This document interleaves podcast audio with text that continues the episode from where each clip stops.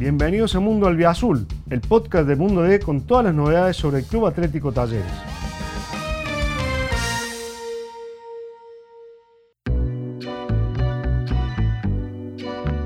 Bienvenidos a Mundo Albiazul, el podcast que retrata la realidad del Club Atlético Talleres.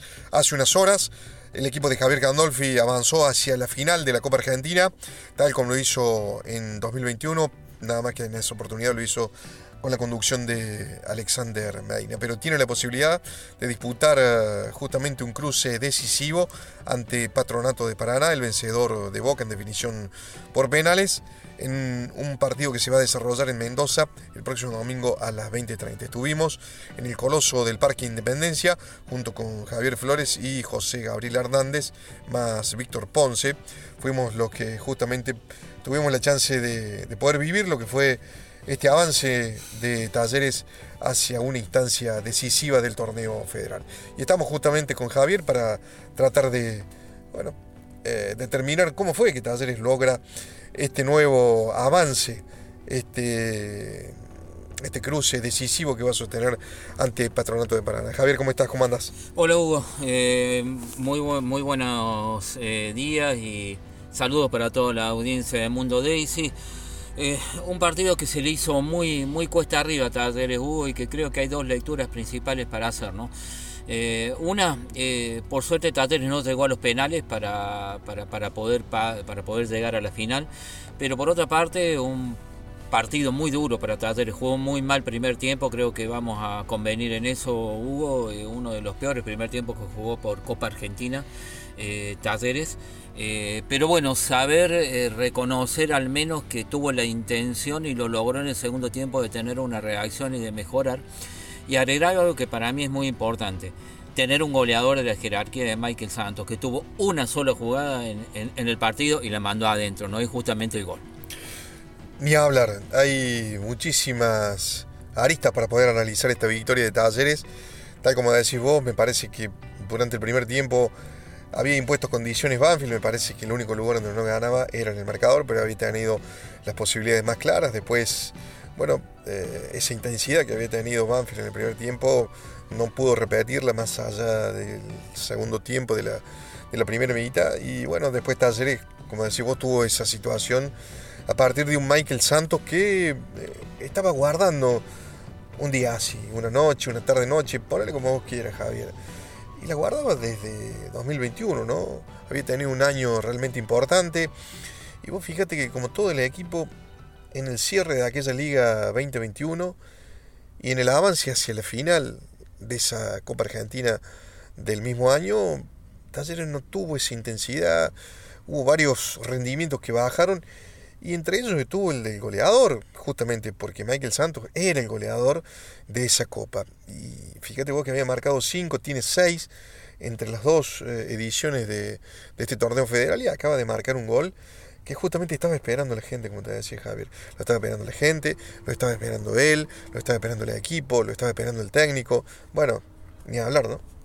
Fundamentalmente lo estaba esperando él, eh, que viene con una carga además psicológica eh, eh, y creo que la audiencia del mundo de él, la audiencia lo entiende, a, donde voy se sintió atacado, se sintió muy criticado, eh, la gente pensaba que estaba saliendo de joda y que su entrenamiento era entrenamiento invisible no era bueno, veremos si se verá si eso es cierto o no, pero la realidad es que se sentía, él se sentía afectado, gritó un gol hace un un partidito atrás contra la tribuna y ahora viene y hace este gol que lo, que lo reivindica y que demuestra también cuánto perdió Talleres por no tenerlo ante, antes a Santos. ¿Cuánto perdió, no? Bueno, ¿qué te parece si lo escuchamos? Estuvimos con él en zona de vestuario, eh, también habló en conferencia de prensa, pero bueno, acá vamos a escuchar parte de sus expresiones. ¿Qué te parece, Gabriel? Vamos, escuchemos. A ver qué dice Michael. Sí, bueno, estos partidos son, son chivos, son, son así de, de muchos duelos, de, jugar poco y, bueno, el mínimo error lo, lo pagás caro y, por suerte fue del lado nuestro. Una temporada muy irregular, malos partidos en el torneo local, cuartos de finales de Copa Libertadores, final de Copa Argentina. ¿A qué se debe? Y bueno, creo que son cambios emocionales, ¿no? Que, que a pesar de que hicimos un torneo regular, creo yo, después hicimos una buena Copa Libertadores por primera vez en cuarto de, final y ahora nuevamente en la final. Creo que, es un balance medio, medio raro, ¿no? Pero, pero bueno, tenemos la claridad y la mentalidad que, que siempre quisimos lo mejor para el equipo. ¿Cómo se juega el domingo en el final? Y como siempre, con, dientes apretados y, yendo ganando las individuales y, tratar de hacer los, goles que nos queden. Michael, vez más la, jerarquía define los partidos, ¿no? La jerarquía, los famosos detalles que tanto son el fútbol. Sí, bueno, por suerte fue del lado nuestro, tocó a mí. Y, bueno, como decís vos, los, detalles, la, jerarquía, creo que, que la tengo y, y por suerte se me dio.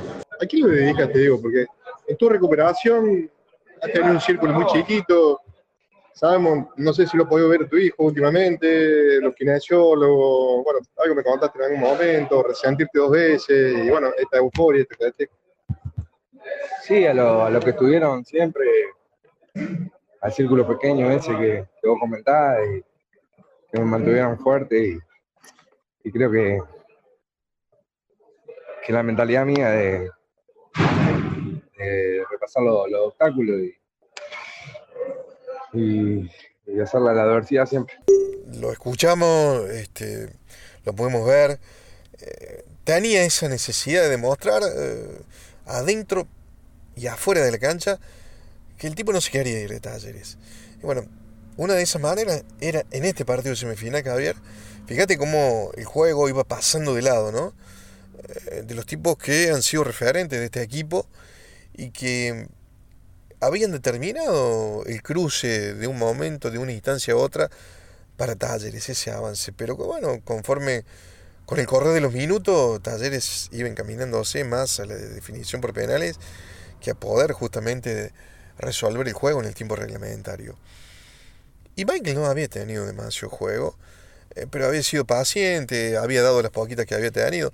Eh, creo que había tenido una sola chance de poder definir, pero ahí medio mordido.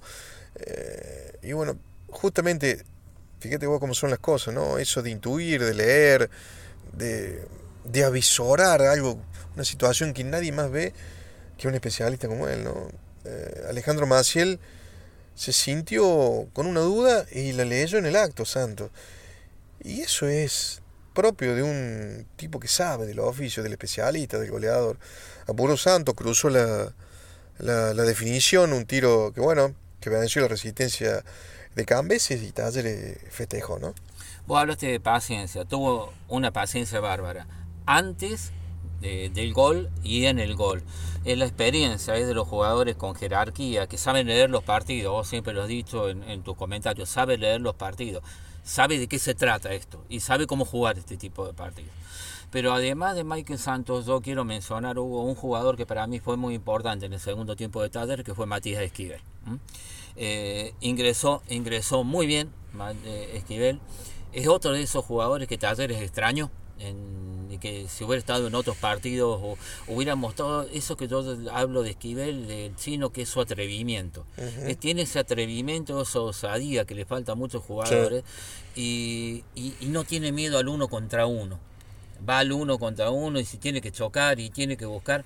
Me parece que fue muy importante el ingreso de, Matías Esquivel y de un jugador que por ahí no se lo está mencionando mucho en este partido, pero que fue eh, Alan Aguirre. Eh, también, también después del 1-0 lo sostuvo con dos eh, atajadas importantes. Pero bueno, son parte de un análisis que también hizo Javier Gandolfi para hablar de, de la disposición del entrenador antes del partido, en la determinación del 11, con la salida de Benavides, con el ingreso de Buffarini. Todo un tema. Es todo un eh, tema, porque después eh, terminó optando por, por, la salida justamente de Buffarini y de Piscini, un cambio en cada banda para poder eh, a, ver, reingresar al juego, ¿no? Porque hasta ese momento Banfield era el mejor. La realidad. A ver qué dice, a ver si, lo escuchamos, a ver qué dice Javier Gandolfeld.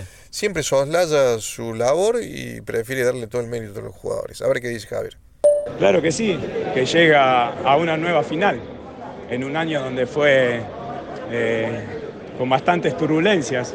Entonces, eh, felicitar principalmente a los chicos, al grupo, porque no fue un, año tan regular en todas las categorías. En algunas bien, en otras más o menos, y en esta estamos terminando bien, entonces eh, es para resaltar que el equipo, los chicos, eh, cambiaron el chip y hoy lo están festejando. Hiciste una gran lectura del primer tiempo porque el equipo no se había acomodado bien, estaba siendo superado, sin embargo lo acomodaste y en el segundo tiempo comenzó mejor también.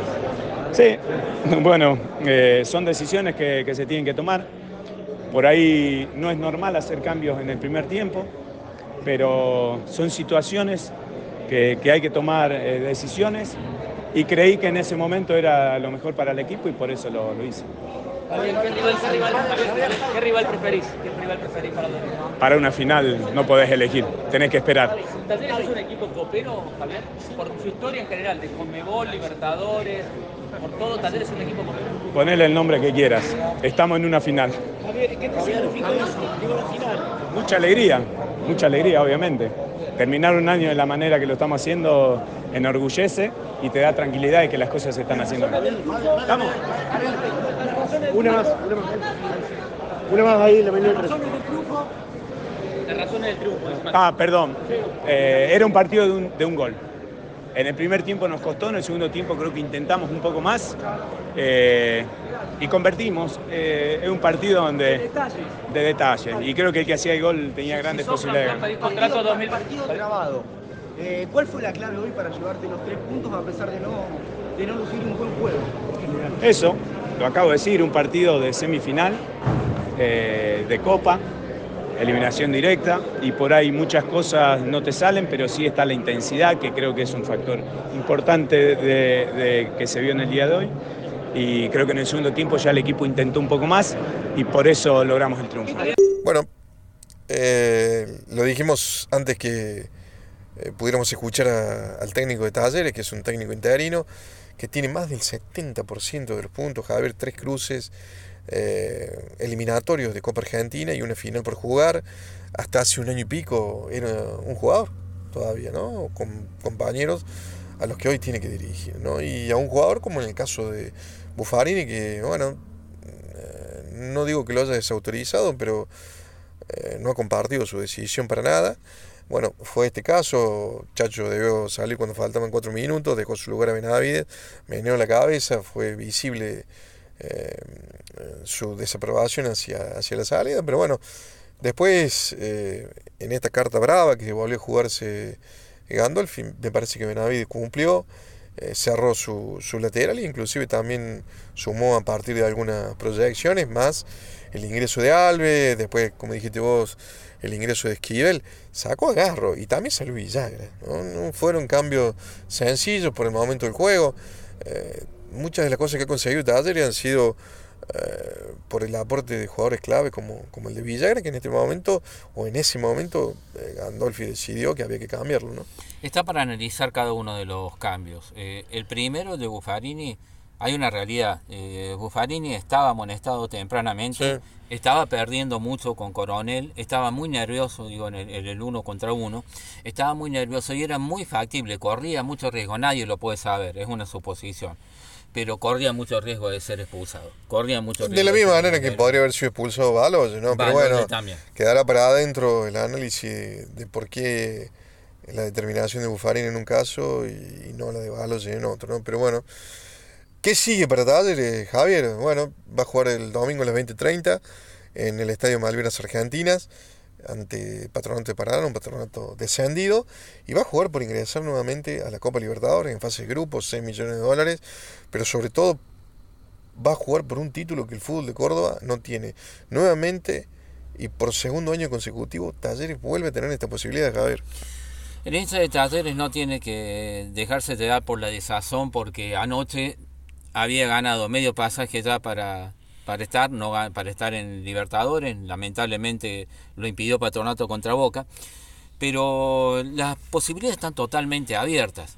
Eso sí, va a tener que mejorar. El primer tiempo de hoy de Talleres hubo, fue muy malo. Este, ahí tiene que hacer lecturas Talleres. Eh, Gandolfi tiene que corregir algunas cuestiones en, en defensa y en el retroceso del equipo. Pero para mí, eh, hoy, hoy, esto de la defensa de Talleres también tuvo, no quiero extenderme mucho, pero tampoco puedo dejar de mencionarlo. no estuvo bien Villagra también en el, en el primer tiempo. No re- prácticamente no recuperó un- una pelota. Lo que pasa es que La- tenía, la- bueno, esto lo podemos discutir, tenía una cancha prácticamente de 50 metros la redonda. Franco eh, no fue el doble 5. No bueno, Talleres tiene un problema ahí No fue en cuanto a, al acompañante, pero bueno, eh, también eh, Banfield logró que Talleres fuera un equipo largo, obtuvo ese control de espacio para que pudieran moverse o preocupar mínimamente. eh, Romero, Ursi, Bertolo y sobre todo que el Colorado Cabrera, además de poder recuperar, se convirtiera, se convirtiera en el patrón de la mitad de la cancha y Banfield la tiene en función del ritmo que él imponía. Pero bueno, quedó ahí Banfield y Talleres pasó. ¿Qué dijo el presidente André Fassi? Que también fue uno de los primeros que, que bueno, que estaba ahí en, en zona de conferencia de prensa, en zona mixta, y que expresó así su alegría. pero es parte de la responsabilidad de lo que vamos generando y haciendo en ponerlo en el plano internacional y poder llegar a una final. ¿Qué se le dice hoy a la gente de Talleres que viajó, se aguantó el viaje y hoy copió, co- copó el estadio Marcelo Bielsa? Ah, extraordinario. Lo- La gente fue conoceró. Aparte la gente, este, en el momento que el equipo más necesitaba, apareció eh, y la gente fue la que impulsó a, eh, a que, a que estemos en otra, en otra gran final más. Andrés, eh, ¿cuántos, ¿cuántas entradas va a pedir para la final? Si ya tiene esa información, ¿cuándo sale la venta de entradas y todo eso que el público ya se ilusiona? No, mira, mañana habrá que ver en base a quién es el finalista. este, hay- a- habrá que esperar el partido de, eh, que juegan en un rato Boca con Patronato y a partir de ahí este, ver. Pero yo calculo que en toda final eh, dan 50% de estadio a cada uno. Lo hicieron acá en Rosario. eh, este, eh, y yo creo que va a ser una situación parecida eh, la que viviremos en Mendoza el próximo En caso de que pase patronato en un rato, ¿se puede evaluar pedir más del 50%? Y habrá que evaluarlo, habrá que evaluarlo con la gente de Copa Argentina. Yo creo que, que- que si se da esa situación, tal vez es factible eh, que la gente de Copa Argentina lo, lo defina de esa manera. Bueno, habló también en el titular Albiazul, la máxima autoridad que ha vuelto al país, después de algunas gestiones que tienen que ver con su desembarco en España y su salida definitiva de México, de Pachuca, del grupo, del cual es uno de sus dueños. Bueno, le queda toda la cuestión logística. Javier dijo fácil que van a tratar de, bueno, de que se respete la mitad de los aforos. El estadio Malvinas Argentina tiene capacidad para 42.000 personas y bueno, Talleres tendrá la mitad de lo que del aforo que bueno, que salga de las distintas reuniones del operativo de seguridad. ¿no? Párrafo aparte para la presencia en la hinchada de talleres hubo Hoy seguramente, sí. hoy eh, impresionante realmente no solo por lo que Sí. llenó sino por la recepción cómo estuvo durante toda la jornada acompañando desde el viaje hasta, Sí. hasta cuando talleres llegó Sí. fue impresionante cuando Es talleres un llegó a marco que se construye permanentemente, pero a lo largo de los años, y vos sabés, Javier, muy bien que muchas veces el marco se come el cuadro. Sí tal cual ¿sí? Bueno, en esta oportunidad no fue así.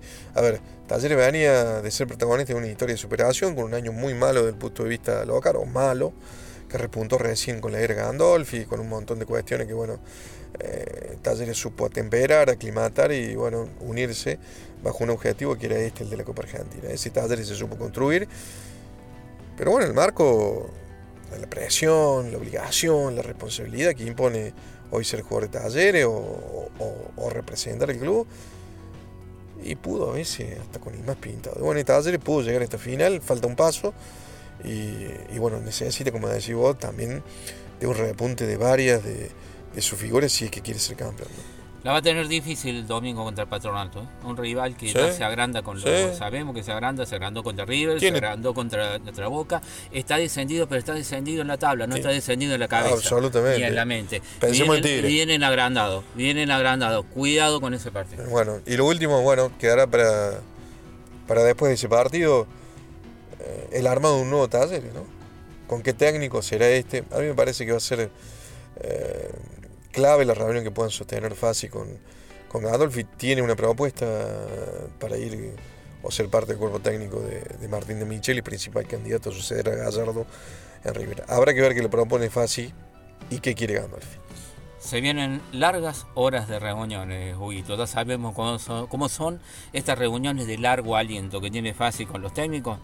Tenemos tiempo para hablar en adelante en Mundo de. Hoy eh, vive la ilusión de Talleres y la estuvimos retratando junto con Javier Flores, José Gabriel Hernández desde las imágenes y con la compañía también de Víctor Ponce que nos, nos llevó y nos trajo desde, desde Rosario. Gracias por estar ahí. Nos reencontramos nuevamente con Mundo Azul, el podcast de talleres, la semana que viene. Gracias por escuchar este episodio. Te invitamos a visitar mundod.com.ar para estar al día con todas las noticias sobre el albiazul. Nos encontramos de nuevo la semana que viene.